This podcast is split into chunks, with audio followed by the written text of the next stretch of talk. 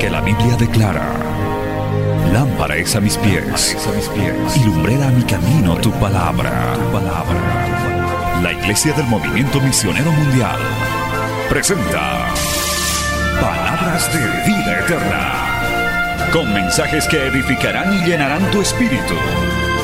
Con ustedes, el mensaje de hoy. Bienvenidos a Palabras de Vida Eterna.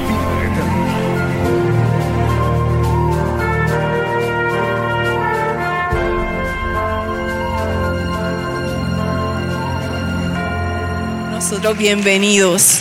Y a los jóvenes de la iglesia local los quiero felicitar y a su líder por tan hermosa actividad y por recordarle a la juventud que lo más importante es Dios. Así que les voy a invitar a que estemos puestos en pie y vamos a buscar la palabra en Eclesiastés y vamos a considerar el verso número 13. Y voy a pedirle a mi amado pastor que pase por aquí para que él ore por cada uno de ustedes, para que ore por mí y para que el Espíritu Santo haga la obra que nosotros no podemos hacer. Nuestro pastor con nosotros. Oremos. Padre eterno, príncipe de paz, te damos gracias en esta noche por la bendición que nos permites estar en este lugar para recibir la enseñanza de tu palabra, la orientación divina a través del consejo de tu palabra. Te presentamos de una manera muy especial a nuestra pastora, que será el instrumento de Dios para ministrar esta palabra a los jóvenes que están aquí presentes, a las visitas y todos aquellos amigos, hermanos que nos pueden sintonizar a través de este medio de comunicación, que tu palabra corra y que sea de edificación y consolación y de conocimiento para esta juventud. En el nombre de Jesús lo pedimos. Amén. ¿Pueden tomar asiento? También queremos darle las gracias a nuestro pastor y nuestro hermano Mario por habernos recibido junto a su familia. Y hoy vamos a tener una noche muy especial. Aquí está la maestra con su apuntador. Para los que no me conocen, mi nombre es María Mercedes Martínez Ortiz y tengo el privilegio de llevar los nombres de mis abuelas. Y nací en un pueblo muy pequeñito en la montaña de mi país, Puerto Rico. Y como les conté ayer, Dios hizo cosas extraordinarias en mi vida.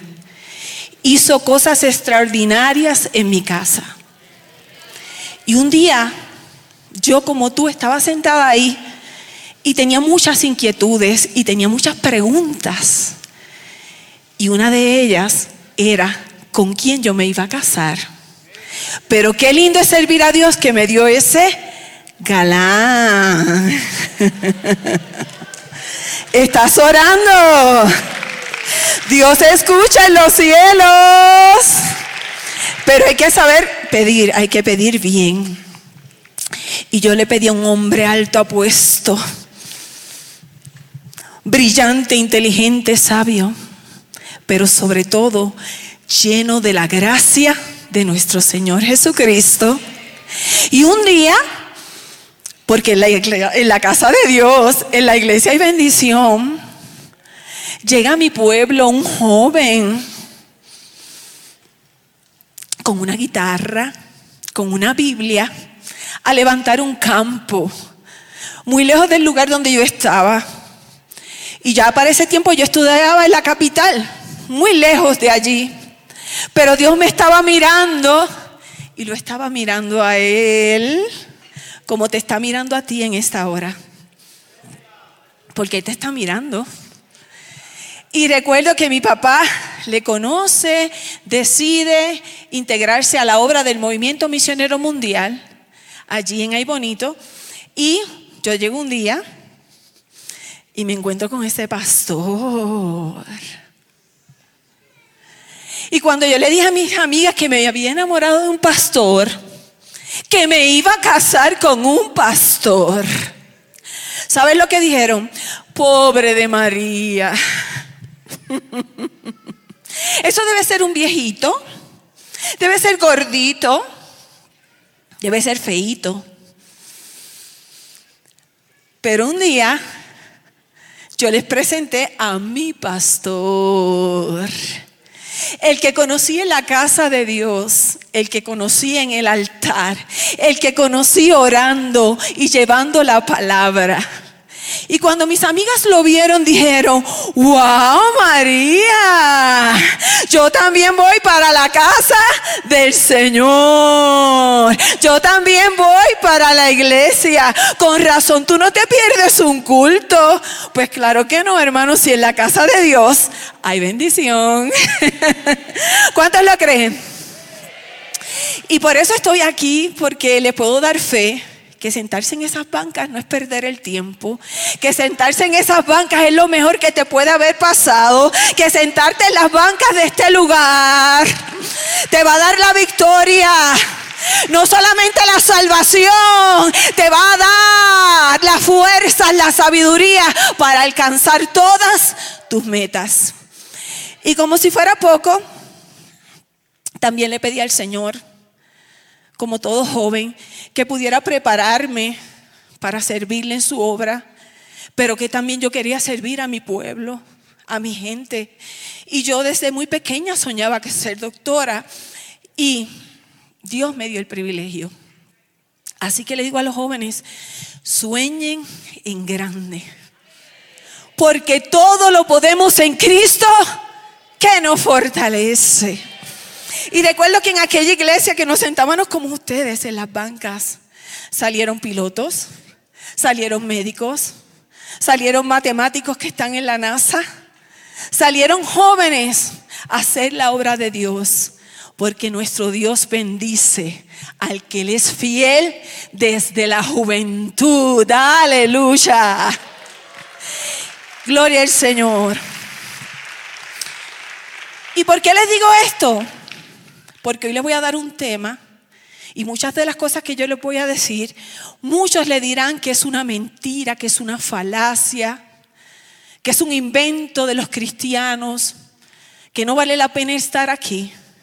Pero Dios me ha enviado desde Puerto Rico porque te ama y quiere que sepa que este lugar va a ser de bendición para ti y vas a alcanzar cosas grandes y maravillosas, pero tienes que cuidarte. Porque dice esta palabra que el fin del discurso es este. Teme a Dios, guarda sus mandamientos, porque esto es el todo del hombre. Así que vamos a comenzar esta conferencia que he titulado Hablemos sobre sexualidad en el joven cristiano. Esta conferencia fue preparada para los jóvenes de esta iglesia. Dios nos trajo visitas porque Dios quiere que tú sepas, amigo, que la palabra se habla sobre el sexo y que hay unas instrucciones específicas que los jóvenes tienen que dejarse guiar, estén en la iglesia o no. Lo que pasa es que afuera ustedes no tienen la oportunidad de conocer estas instrucciones, pero Dios te ha traído aquí porque Dios quiere bendecirte. Y a los jóvenes de esta iglesia Dios tiene propósitos contigo. No quiere que te manches. No quiere que te extravíes porque Él tiene propósitos. Un día yo estaba sentada ahí y no pensaba que hoy iba a estar aquí. Tú hoy estás allí y tal vez no piensas que va a estar un día aquí. Pero Dios está en los cielos y si te guardas para Él, Él hará cosas extraordinarias. Vamos a darle un gloria a Dios fuerte a nuestro Dios. Porque Él es real. Así que vamos a comenzar. Gloria a Dios. Es que mi Dios es tan grande, hermanos. Es que mi Dios es tan grande que yo me gozo. Así que esta conferencia es sobre la sexualidad en el joven cristiano. Es bien importante que usted sepa que para dejarse guiar por la palabra, usted tiene que hacer una cosa primero, que es aceptar a Jesús como su único y exclusivo Salvador. Arrepentirse de todos sus pecados y comenzar una vida tomada de la mano de tu Salvador, donde muchas veces te vas a tener que negar a ti mismo. Esto es importante porque si no lo haces, no vas a tener el Espíritu Santo que esté contigo para fortalecerte y ayudarte. Así que ese es el primer requisito. Y como puse aquí, nosotros tenemos muchos regalos dados por Dios. Uno de ellos, la salvación, que ya les dije cómo se adquiere. El otro, libertad. ¿Por qué libertad? Ahorita hablábamos, y si no me equivoco, había un drama de un personaje que representaba creo que la sexualidad o el pecado o el mundo, que quería envolver unos jóvenes y luego que los envuelve, ¿qué hace? Los hace, vamos a decirlo así, dependientes, los controla, su voluntad ya deja de ser de ellos y se convierte, eh, vamos a decir, en una marioneta. Así que si tú eres un joven que has aceptado a Cristo, Tú tienes un regalo que otros no tienen, que es la libertad. La libertad de decirle no al pecado, de decirle no al sexo, de decirle no a tantas cosas que te quieran dañar. Y eso es un regalo. Y como si fuera poco, la salud los jóvenes tal vez no piensan en este regalo porque se sienten fuertes, pero yo he sabido conocer a muchos jóvenes en mi clínica que han olvidado que hay un Dios en el cielo. Han olvidado que tienen un regalo que es la libertad. Y han practicado cosas que no están en este libro y hoy están enfermos. Gimen, sufren, lloran. ¿Por qué? Porque se olvidaron de temer a Dios. Otro regalo, la sexualidad. Esto es un regalo. Esto es un regalo que Dios le ha dado al ser humano. ¿Cómo nos reproducimos? Por la sexualidad. Y como vamos a ver, no solamente es para reproducirse, sino para crear gozo y placer. Y nosotros los pastores Amamos cuando nuestros jóvenes se casan, se casan en el altar con el traje blanco, la chica, y el joven viene tan ansioso con su lazo. ¿Por qué? Porque sabemos que van a disfrutar de una sexualidad plena. Otro regalo, la familia. Y a veces por dejar de, vamos a decirlo así, de saber que hay un Dios en el cielo, opiamos la salvación, la libertad que tenemos la salud, nos descontrolamos en lo que se refiere al sexo y nuestros padres sufren, nuestra familia sufre. Y en el futuro tal vez esas personas que Dios te ponga a tu cuidado, que serán tus hijos, sufrirán. Pero sabes una cosa, que el que más va a sufrir eres tú. Amén. Vamos a la próxima. Vamos ahora a Proverbios, vamos a buscar la palabra y vamos a ver allí que Dios habla sobre la sexualidad. Ay, qué aburrido es el Evangelio. Qué aburrida es la palabra. Sentarnos en la escuela bíblica, ¿para qué? Pero es que la Biblia habla sobre el sexo. ¿Tú quieres aprender sobre el sexo? Puedes sentarte a estudiar las páginas de la Biblia. Hay pasajes, hay libros que se relacionan con esto en la Biblia. Así que es importante que nosotros sepamos que esto es un regalo que Dios le da al ser humano, donde le permite alegrar su alma, satisfacer sus necesidades físicas, emocionales, también le permite recrear la mente. ¿Será un regalo o no? El sexo es un regalo. Es un regalo. Es un regalo. Por eso ahora yo voy a levantar las manos al cielo y le voy a dar gracias a mi Dios. Porque me ha hecho un ser sexual. Porque si no fuera así, yo no tuviera a Alberto a mi lado. Yo no tuviera a Mari a mi lado. Mis padres no me hubieran tenido a mí. Así que yo doy gracias a mi Dios. Pero las cosas que Dios da conllevan responsabilidades. Así que vamos a ver la próxima. Cuando nosotros decidimos incursionar en la sexualidad, hay unas eh, guías en la Biblia. Y si lo hacemos como dice la Biblia, la Biblia, no nos exime de las responsabilidades. Así que la palabra en 1 Corintios 7:3 dice, el marido cumpla con la mujer el deber conyugal y asimismo la mujer con el marido. Es un regalo, pero una vez que ya tú te unes con esa persona, tú tienes un compromiso con esa persona. Tú tienes que cumplir con la necesidad física y sexual de esa persona.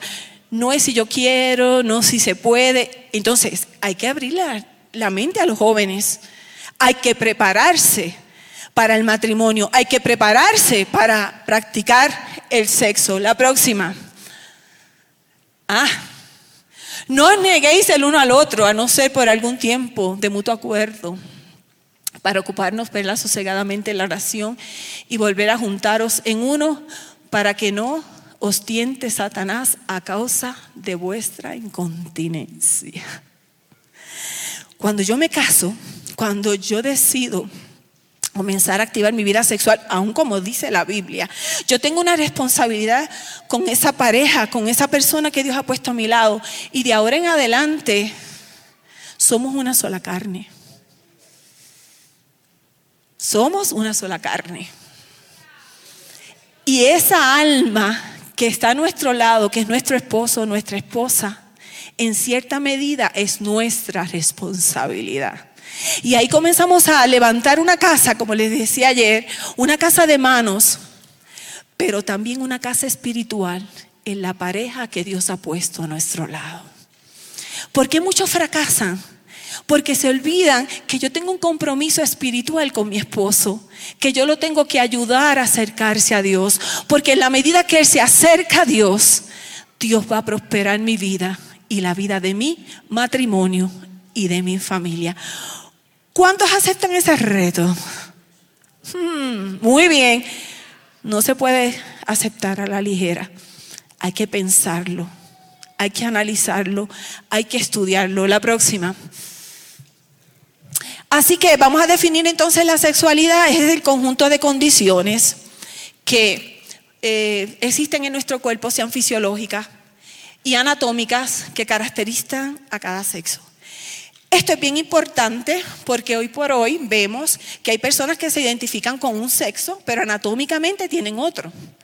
Y entonces son cosas que nosotros vamos a quizás a ver y en el pasado no la veían otros jóvenes, pero es importante que entonces conozcamos lo que dice la palabra para que nos podamos regir por esto. Yo sé que eso existe, pero clínicamente hablando, yo tengo pacientes en mi práctica que se definen como varones pero anatómicamente tienen próstata. Pues yo los tengo que evaluar y tengo que mandarle las pruebas. Quiere decir que hay una diferencia anatómica que Dios le da a cada ser humano. Ahora, la identidad, cada cual decide lo que quiere. Pero por eso es tan importante estas charlas. Vamos a ver lo que dice la próxima.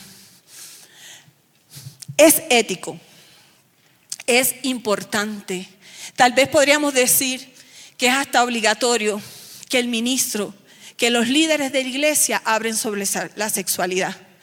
Porque como les decía ahorita, hay muchas vertientes, hay muchas voces, pero es importante que nuestros jóvenes entiendan y conozcan lo que dice la palabra de Dios. Eh, y uno de los términos que nosotros utilizamos para dar consejería con relación a la sexualidad, a los matrimonios, se llama consejería matrimonial. Pero hay consejerías que son prematrimoniales y hay consejerías que son postmatrimoniales. Y en esta mañana, perdón, en esta noche, Dios me da la oportunidad de darle a ustedes consejería prematrimonial, que es tan necesaria para que podamos llegar eh, a ese momento preparados. Así que vamos a la próxima. En consejería matrimonial es obligatorio hablar sobre la intimidad del lecho nupcial, el acto sexual, el coito. Es difícil, no es fácil, va a ser un reto. Pero es bien importante que nosotros, eh, cuando hablemos a los matrimonios, a los que se quieran casar, hay que hablarle sobre este aspecto de la sexualidad. Inclusive cuando están casados hay que hablar quizás con más detalles con relación a este acto porque la relación matrimonial se va a basar en eso. Yo puedo tener amistad con otra persona, yo puedo amar a otra persona, pero con quien yo me caso, lo que lo diferencia es que yo tengo sexo con esa persona. Así que es bien importante que si vamos a aconsejar de forma prematrimonial, matrimonial, pues hablemos sobre el acto sexual. La próxima. Next. Muy bien. Con esto les quiero decir a ustedes que nosotros todos, aún los niños y hasta el más viejito, todos somos seres sexuales aquí. Ninguno se escapa. Ninguno. Todos somos seres sexuales. Así que vamos a empezar a darle unos consejitos. ¿Cuántos trajeron la libreta? Pues comiencen a apuntar ahí. Primer consejo, usted tenga cuidado de estar sola con personas. Antes nos enseñaban, no, con personas de otro sexo. Ahora yo les digo, tengan cuidado con cualquier persona con quien ustedes estén solos.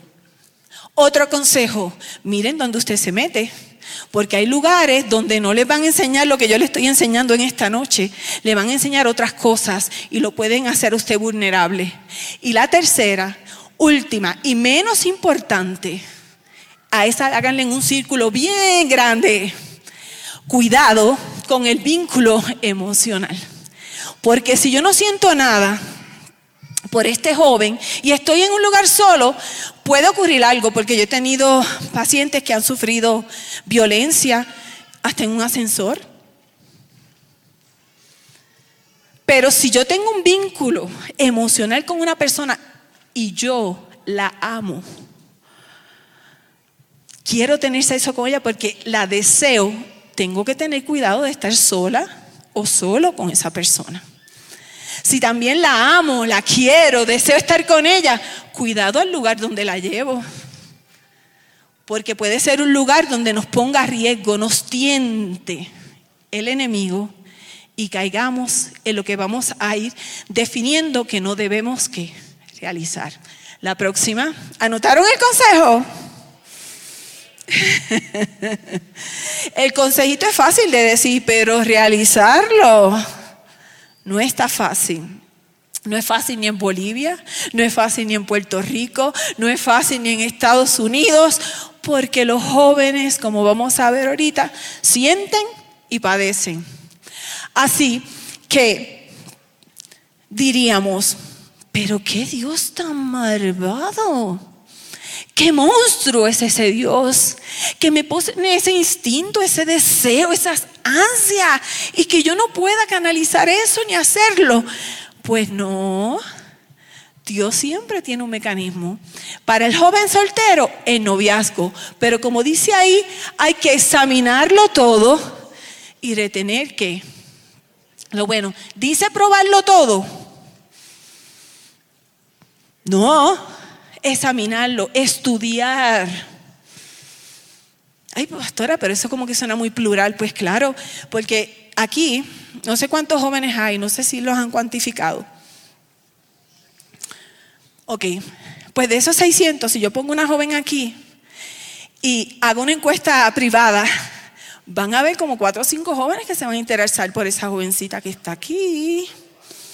Y yo también, porque yo fui a buscar al pastor en cierta medida a la iglesia, no, no le iba a buscar por allá, en un lugar donde lo que hubiera fuera inconverso. Eso no está mal, que busquemos nuestros compañeros aquí en la casa de Dios. Pero ¿qué significa esto?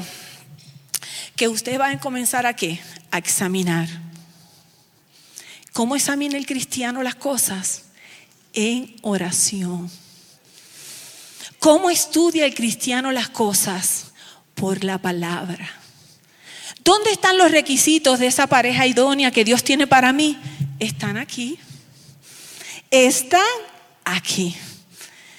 Está la oración, está la palabra, está el consejo de los padres. Si tu papá es cristiano, mira, permítele que él dé su opinión para que tú puedas estudiar la opinión de otros. Porque como muchos han dicho, a veces el amor es que ciego, sordo. Pero las personas que están a tu alrededor te pueden dar mucha luz en esa selección. Y una vez que tú hayas evaluado y entonces diga, este es el momento, esta es la persona para mí. Tienes que abstenerte de toda especie.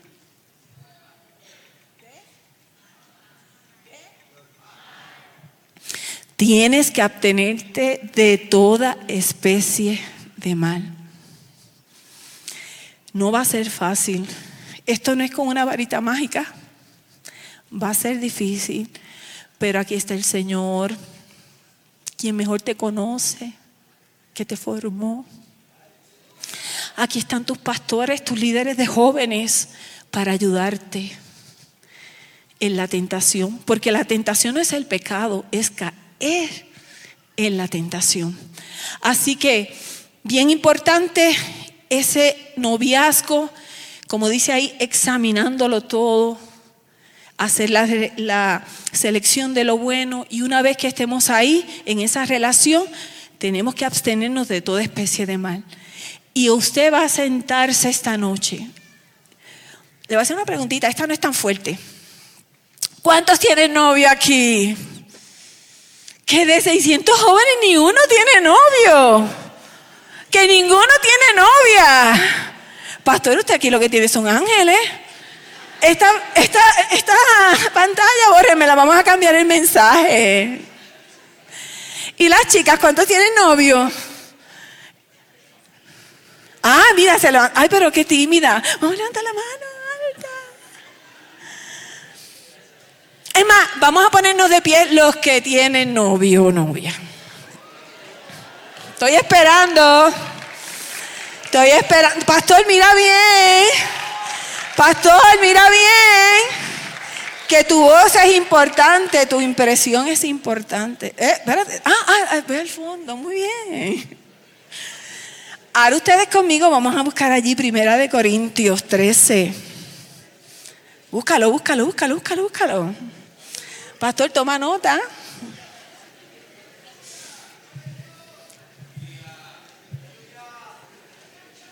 No, no te sientes, no te sientes, no te sientes. Va a buscarle la Biblia, si no, denle una Biblia. Ay, mira, se me sentó, ponte de pie. Muy bien, anímelo, anímalo.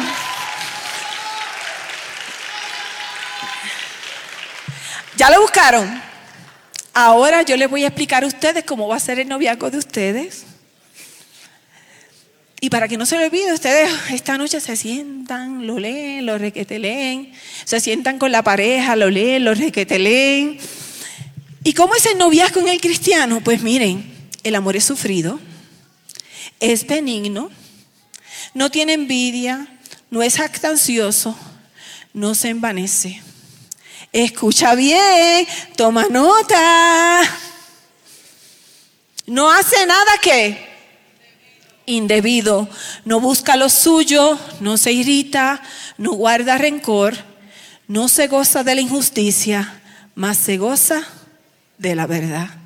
Y ahora los jóvenes van a hacer conmigo la lectura de este pasaje, porque todo lo sufre, todo lo cree, todo y todo lo soporta. Pueden tomar asiento. ¿Por qué es importante este pasaje? Porque, miren, ahorita vamos a ver las partes de ustedes, las hormonas de ustedes. Y uno se enamora y uno quiere estar con esa persona. Y como uno no puede, uno sufre. Pero el verdadero amor todo lo que, todo lo sufre, todo lo cree. ¿Y que vas a creer? Que Dios ha escogido el momento perfecto para ese momento. Y que no va a ser antes ni después. Cuando es el tiempo perfecto de Dios, va a ser algo hermoso y especial. Todo lo espera. A veces queremos precipitarnos, pero los padres, nuestros pastores nos dicen, sí, yo entiendo que esa es tu pareja, esa es tu ayuda idónea, pero debes esperar. Todo lo soporta. ¿Y sabes qué es lo más que vas a tener que soportar? La tentación. Pero en Cristo se puede. Vamos a darle un aplauso a los jóvenes que han aceptado ese reto en la casa de Dios y bajo los estatutos de nuestro Dios. Vamos a continuar. Bueno, ahora yo sé que aquí hay algunos que están casados, otros que están solteros, pero vamos a poner los solteros. Es necesario romper con los tabúes, que es lo que estamos haciendo hoy, y comenzar a promover la belleza del acto sexual dentro,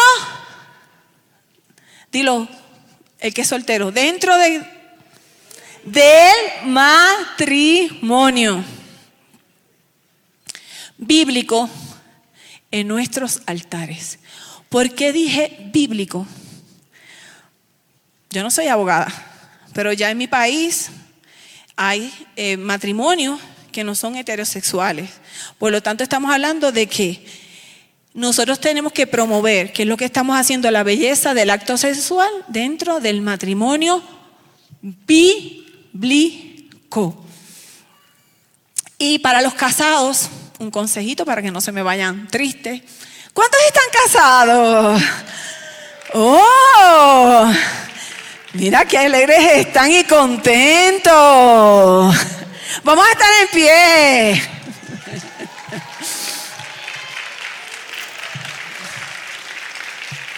¡Qué lindo! Qué pena que haya muchos, porque me gustaría que me dijeran cómo se conocieron, cuánto tiempo llevan, qué consejito tienen para los jóvenes, porque ustedes los ven ahí jóvenes. Son enciclopedias, son fuentes de aprendizaje para ustedes. Ahora escuchen bien los casados, porque esto es para ustedes. Es el plan de Dios que en tu matrimonio puedas disfrutar plena satisfacción física de la pareja. Esto es un privilegio otorgado por nuestro Dios que no debes descuidar. Y hermanos, muchos lo han descuidado por la ignorancia. Pero tú vas a coger ahora a tu pareja, si está aquí contigo y lo vas a mirar a los ojos Mira qué privilegio tienes. No estás sola. No estás solo. Dios te ha dado esa persona especial.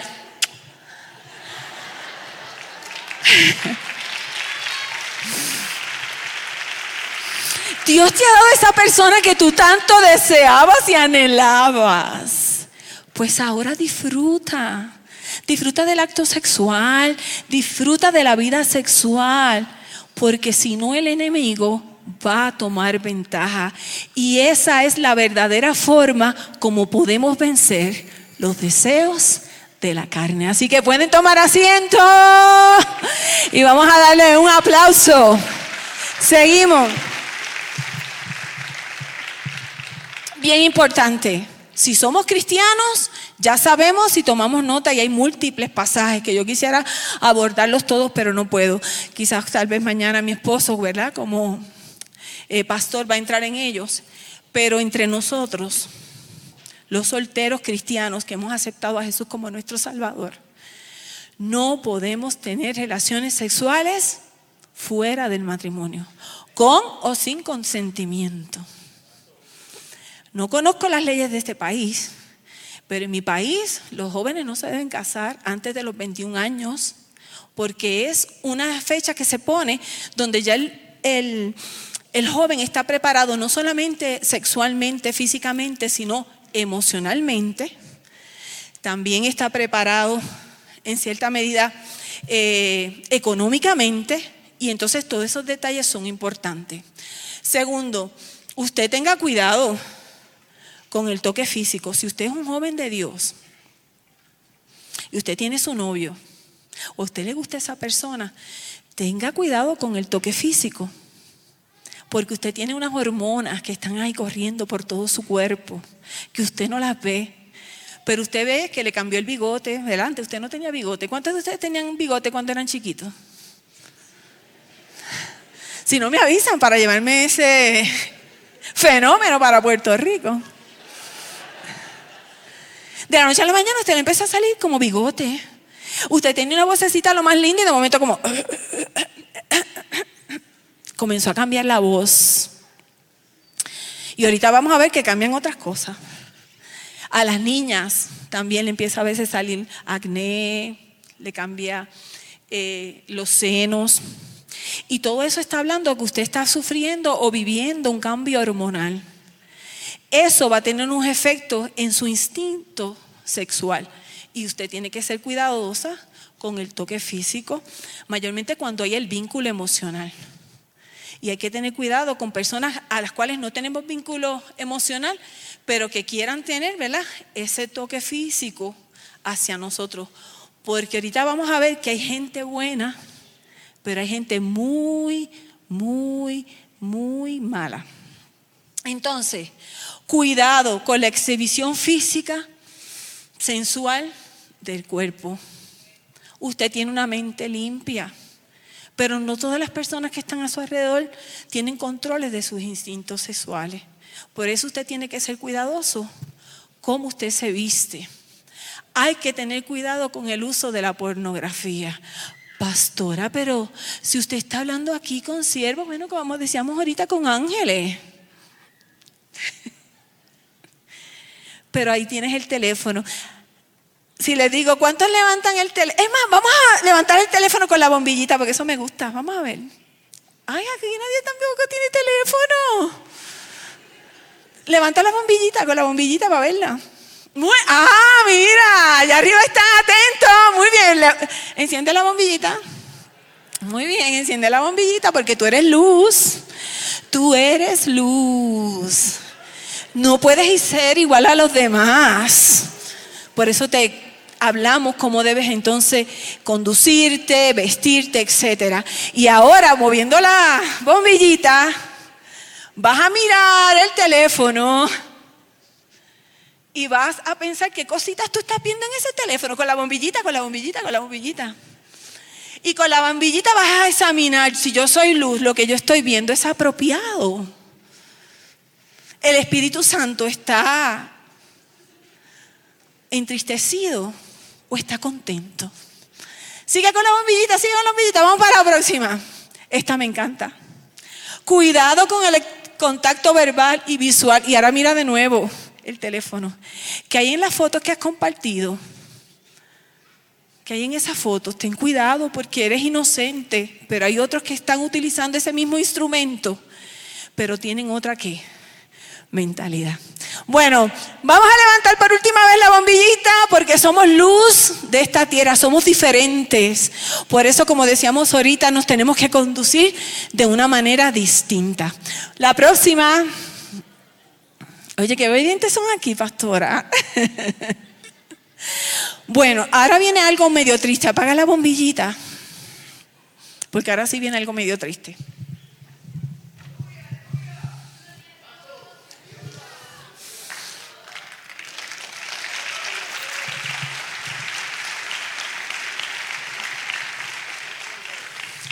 Yo me pongo triste, hermano, porque yo he vivido esto. Yo lo he vivido en la iglesia y he visto muchas jóvenes que han sufrido esto. Dios me permitió desde muy pequeña estar en la iglesia y son tantos años que ya llevo, como 50 años en la iglesia, y yo he visto esto en muchas jóvenes de nuestra iglesia. Un 11% de los violadores son ministros. Y la mayoría, el 89% de las víctimas son mujeres. ¿Por qué les traigo esta noticia tan triste? Que no hubiera querido tampoco verla, compartirla con los amigos, pero ellos también conocen. Y es porque si en la iglesia ocurren estas cosas, ¿cuánto no más en aquellos que no conocen al Señor? Tienes que ser tan cuidadosa, tienes que ser tan cuidadoso en quién pones tu confianza. ¿En quién tú catalogas como siervo de Dios? Como decíamos ahorita, tú tienes que examinar, tú tienes que probar, tú tienes que buscar. Y cuando levantábamos la bombillita en el teléfono, tantos ministerios de personas a veces que tú ni conoces. Y tú pones tu confianza en ellos. y compartes con ellos información y compartes con ellos fotos. Tienes que tener cuidado. Pero cuando Dios te pone en un lugar como este, donde hay una pareja aprobada, donde hay una familia aprobada, donde hay un pastor aprobado, hermanos, tú tienes que dar gloria a Dios. Tú tienes que ser fiel. Tú tienes que buscar el consejo de ellos. Porque tú eres privilegiada. Porque tú eres privilegiado. Yo sé que lo he vivido, pero dentro de la gama, la mayoría de mis pastores han sido siervos de Dios que me han guiado, que me han ayudado, que me han cuidado, que me han instruido, que han reforzado lo que mami y papi me decían en casa. Pero también he conocido otros. Y por eso en esta hora te digo, todos los seres humanos son sexuales, aún los que se paran en el altar. Y si te vas a congregar y si vas a servir a Dios, busca un lugar como este, donde se sirva a Dios y se busque a Dios en espíritu y en verdad. ¿Cuántos adoramos al Señor, hermanos? En Dios las noticias tristes se ponen alegres porque en Dios siempre hay esperanza. Y por uno que caiga, Dios levantará cien más que den testimonio de la verdad. Seguimos. Eh, aquí vemos, ¿verdad? Que muchas personas por haber minimizado lo que dice la palabra de Dios con relación al acto matrimonial bíblico, pues se ha pagado un alto precio, hemos perdido jóvenes, hemos perdido familias y por eso entendemos que esto es necesario para que no perdamos más vidas. ¿Por qué?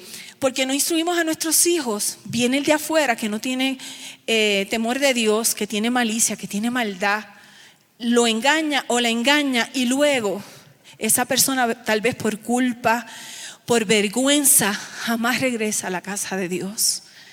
Pero Dios te ha traído aquí porque Dios tiene cuidado de ti, porque Dios te ama, porque Dios no quiere que sufras lo que otros han sufrido. Y Dios quiere darte la victoria de que un día por aquí, ay, eso debe ser hermoso. Porque en Puerto Rico las iglesias como que los pasillos son como más cortitos, pero yo me imagino estas niñas con su traje blanco por todo este pasillo y me emociono allí mirando a los jóvenes aquí, esperando su amada con el corazón en la mano. Y el pastor y la pastora ni se digan. El pastor aquí con el ceremonial, viendo las flores, viendo los hermanos. Porque cada matrimonio que se realiza, como dice la palabra, es una victoria para la iglesia y para el reino de los cielos. No dejes que nadie te robe esa victoria, ese privilegio, ese momento especial. Gloria al Señor. Seguimos. Y ahora sí, vamos a ir un poquito más clínico. Vamos entonces a estar hablando, porque si estamos hablando del acto sexual, tenemos que entrarlo donde él y vamos a ver las fases del apetito, de la excitación, del orgasmo y la relajación. Como nosotros la mayoría aquí son jóvenes que son solteros, pues vamos a ir a la parte del apetito y el deseo. Hablamos que hay un componente físico, pero como jóvenes cristianos hay un componente espiritual que nosotros tenemos que trabajar tenemos que escuchar, tenemos que cultivar para que podamos entonces manejar nuestro instinto sexual, nuestro deseo. Así que es bien importante saber que ahí incide no solamente la parte física, la parte emocional, la parte espiritual. Y algunos me dirán, pero ¿cómo es eso? Pues claro que incide la parte emocional, porque a usted le dicen como ocurrió en el pasado, Usted se va a casar con esta persona y usted la mira y si no hay un atractivo, ¿qué pasa? Está la parte emocional que uno se va ¿a qué? A resistir. O sea, que hay un componente emocional, hay un componente físico y hay un componente espiritual, porque el joven sabe que aunque yo tenga el deseo, si no estoy casada o no estoy casado, tengo que controlarme. Vamos a las próximas porque ya las otras entramos mayormente cuando están las personas casadas. Pues como le decía ahorita, hay unas hormonas que están en nosotros. Y ahorita les dije que le sale el, el, vello, le crecen los senos, hay unos cambios, pero también en las partes íntimas hay unos cambios. Y ahí vemos, ¿verdad? Que la niña, aparte de la parte externa, que es la parte superior, eh, va a ver un cambio porque sus hormonas están ahí produciendo ese cambio. Pero internamente la niña va a experimentar la menstruación cada mes. El útero, es que aquí no puedo acercarme mucho, pero si usted se fija, ¿verdad? Está el útero ahí que va a estar esperando, un, muy bien, un niño todos los meses todos los meses está esperando un niño a partir de que usted tiene su menstruación. ¿Qué ocurre? Cuando eh, ocurre la menstruación es que ese útero, esa matriz, no recibió el feto, no llegó el espermatozoide a la trompa de falopio y el ovario pasó por ahí y no se encontró con nadie. En este caso, ¿verdad? El espermatozoide y salió y fue expulsado en la menstruación, en la pérdida de sangre. Y como no hubo nada, todo eso se que se perdió, se fue, se desplazó. Pero ¿qué ocurre? Usted tuvo relaciones sexuales. ¿Qué ocurrió? Pues en la parte baja, que es la vagina, entra el pene, que es el órgano masculino, deposita espermatozoides ahí, esos espermatozoides suben a la trompa de falopio y una vez que están ahí, fecundan al óvulo. ¿Y qué ocurre? Se desplaza ese óvulo fecundado a la matriz del útero que ya está preparada para recibirlo. ¿Qué les quiero decir con esto? Si usted tiene relaciones sexuales, aunque sea una sola vez, y usted tiene su menstruación y usted estaba ovulando, ¿qué va a ocurrir? Usted va a quedar embarazada. Te cuidaste hoy, pero el próximo vez te descuidaste, vas a salir embarazada. Y para los que somos madre y padre, tener un hijo es una gran responsabilidad. Por lo tanto, si yo tengo ya en mi cuerpo eso funcionando de esa manera, yo tengo que estar consciente que si yo me activo sexualmente, estoy a riesgo de quedar embarazada. Una vez que entra el pene, aparte del embarazo, ahí también vienen unas eh, secreciones que pueden traer enfermedades. Y como les decía ahorita, ustedes tienen un regalo de parte de Dios que es la salud, pero muchos las han perdido por no cuidarse. Eh, podríamos decir muchas cosas más, pero el tiempo nos está traicionando. Vamos entonces con el varón. Ok, acércalo un poco más, por favor. Ahí tenemos entonces el escroto, los testículos, la producción de espermatozoides que va pasando por ese conducto deferente, es alimentado por todas esas sustancias que envían estos, esas, estructuras. Y entonces cuando el joven varón se excita porque tiene el deseo, eyacula. Y todo joven que eyacule ya tiene la capacidad de embarazar a una mujer. Así que es bien importante tener esto en cuenta porque esto es una realidad. Todo esto está pasando en los jóvenes cristianos también. Eso nos está pasando a todos. Por eso tenemos que conocer nuestro cuerpo, las bendiciones que tenemos, porque son bendiciones, pero tenemos que aprender a manejarlas, porque si no, vamos a sufrir consecuencias muchas veces eh, terribles. También he visto, ¿verdad? Eh, pacientes que han venido con lesiones en su genitalia. He visto muchos pacientes que vienen muy ansiosos porque tuvieron relaciones con personas que ni conocen y tienen miedo de tener una enfermedad de transmisión sexual. Doctor, envíame todo, todo, todo, todo, todo, todo una ansiedad muy, muy terrible. Así que bien importante conocer nuestro cuerpo. La próxima. Ok. Como les dije, está el instinto, está el deseo, pero nosotros no somos animales. Nosotros hay un componente emocional y espiritual.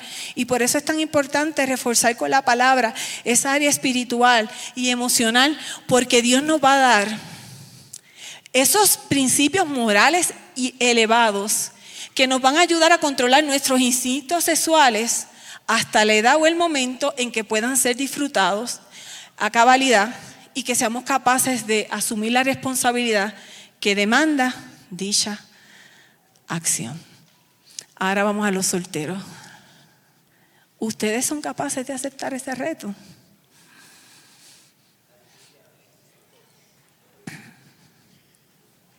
Yo no te puedo ver bien ni te puedo escuchar, pero hay un Dios en el cielo que está aquí. Hay un Espíritu Santo que está aquí, que te puede escuchar, que te puede mirar, que te conoce como a nadie. Y Él está aquí para ayudarte en tu debilidad. No estás solo. Dios está contigo. Esta iglesia está contigo. Nosotros oramos por nuestros jóvenes para que Dios los ayude como nos ayudó a nosotros. Y yo te puedo decir que Dios te escucha, que Dios te ayuda. Si lo hizo con nosotros, lo puede hacer contigo. Dios está aquí. El Espíritu Santo está aquí, no se equivoca. Traerme desde Puerto Rico, haberme escogido para ser médico de familia, amar esto, de sentarme con otros y enseñar y dar por gracia lo que por gracia he recibido, es porque Dios, desde, que, desde antes que naciera, Él te conocía y sabía que hoy ibas a estar ahí sentado y que ibas a necesitar esta palabra que te dice, que Él te puede ayudar.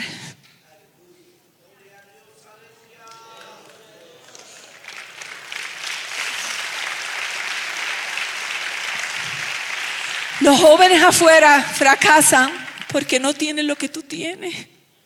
Al Señor, el Espíritu Santo, esta casa llena de su gloria, este altar Fracasan porque no tienen unos pastores como ellos que oren y velen por sus almas. Pero Dios está aquí, te trajo para bendecirte. Oh, aleluya. Te adora mi alma.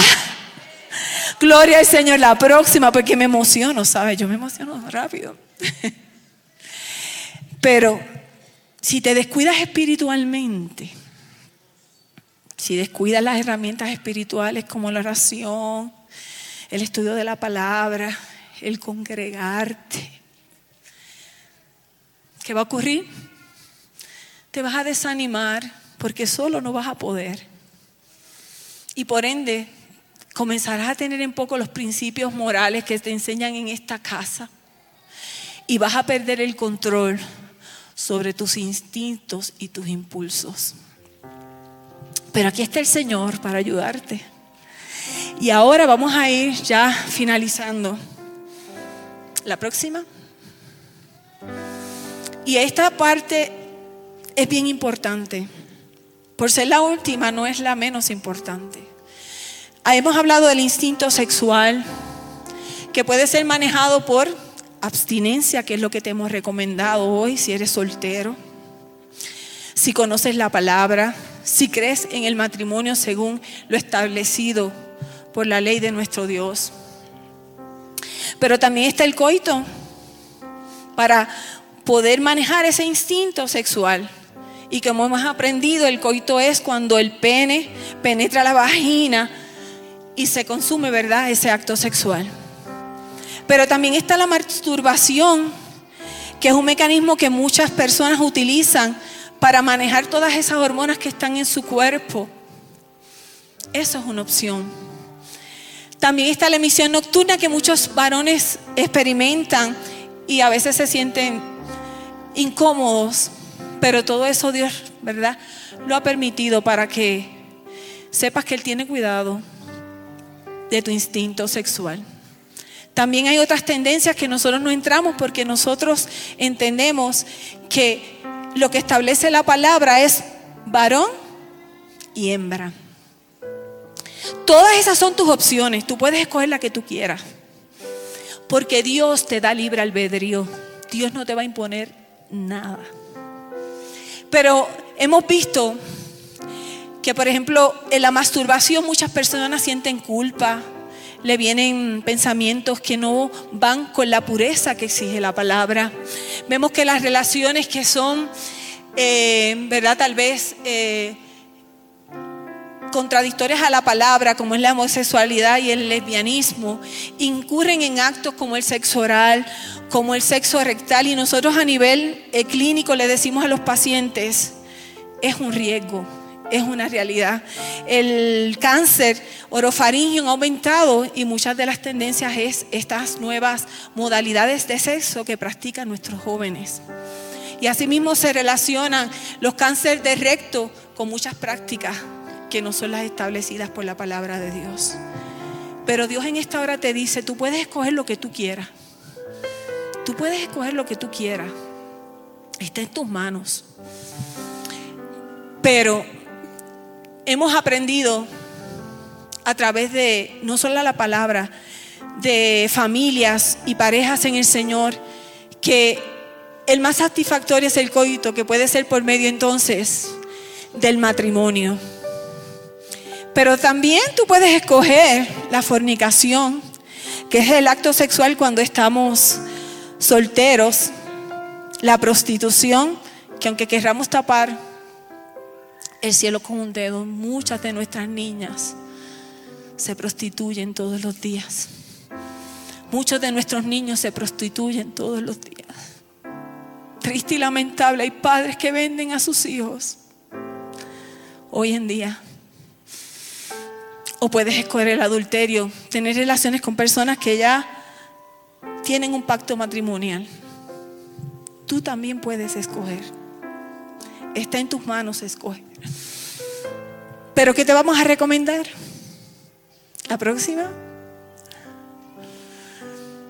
Nosotros entendemos que la única relación que te va a brindar seguridad, estabilidad y amor, que va a ir acompañada con una conciencia clara y tranquila, que te va a permitir continuar teniendo esa relación de armonía con tu Creador, es la que está establecida por la palabra de nuestro Dios. Te lo decimos con el corazón, porque es una realidad que muchos han fracasado en el matrimonio, pero yo te podría decir que es el plan perfecto de Dios para sus hijos. Es el plan perfecto. Cuando todo el día de trabajo yo llego a mi casa y yo sé que mi esposo me está esperando para escucharme, para orar por mí, para decirme, acuéstate tranquila, que yo voy a levantarme en la madrugada y voy a presentarle eso delante de Dios. Cuando mi hija viene delante de mí, me dice, mamá, tengo esta situación. Y le decimos, vamos a donde papá que es un siervo de Dios. Vamos a decirle tu situación. Y Él está ahí con nosotros y nos abraza. Yo le doy gracias a mi Dios. Porque conocí el matrimonio establecido por la palabra. Porque conocí al hombre perfecto que Dios preparó para mí. Porque me ha dado un hogar. Me ha bendecido porque me puedo parar hoy aquí como su sierva, como su ministro y decirte que se puede en el Señor. Que hay bendición para el que se guarda para Dios. Que Dios abre la ventana de los cielos para los jóvenes que hacen de este camino su camino. Aleluya, Dios está aquí. Así que en esta hora otros harán lo que no está en la palabra. Pero eso solamente le traerá un placer momentáneo. Pero luego vamos a ver las secuelas de lo que nosotros llamamos pecado. Así que te voy a pedir que te pongas en pie. Le voy a pedir a los pastores que pasen por aquí. Y vamos a hacer una oración por estos jóvenes. Eres valiente porque estás aquí. Pero el cielo es hecho para los valientes. Para aquellos que siguen esta palabra. Va a ser difícil, pero Dios está aquí.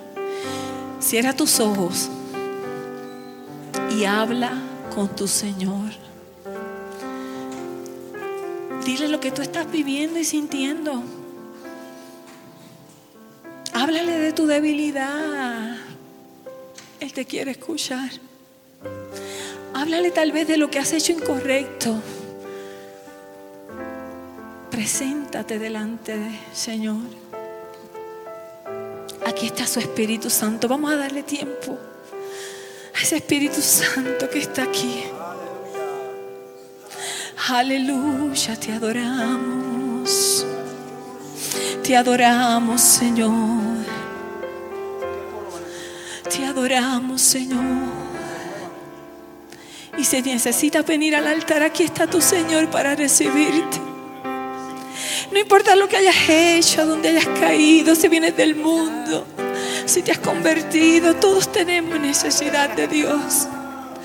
Todos tenemos necesidad de que ese Padre nos abrace, nos demuestre que nos ama, nos enseñe el camino por donde debemos andar, para que Él enderece nuestros pasos. Aquí estamos, Señor. Aleluya. Gloria, Gloria al. Señor, te adoramos. Porque la Biblia declara, lámpara es a mis pies, a mis pies y lumbrera a mi camino tu palabra. Tu palabra. La Iglesia del Movimiento Misionero Mundial tuvo el grato placer de presentar Palabras de Vida Eterna. Si el mensaje de hoy ha edificado tu vida y llenado tu ser, comunícate con los teléfonos de esta emisora. También para pedir una copia del mismo y compartir con otros. Esta fue una producción de la Iglesia del Movimiento Misionero Mundial. Gracias por tu atención. Hasta la próxima. Hasta la próxima. Hasta la próxima. Hasta la próxima.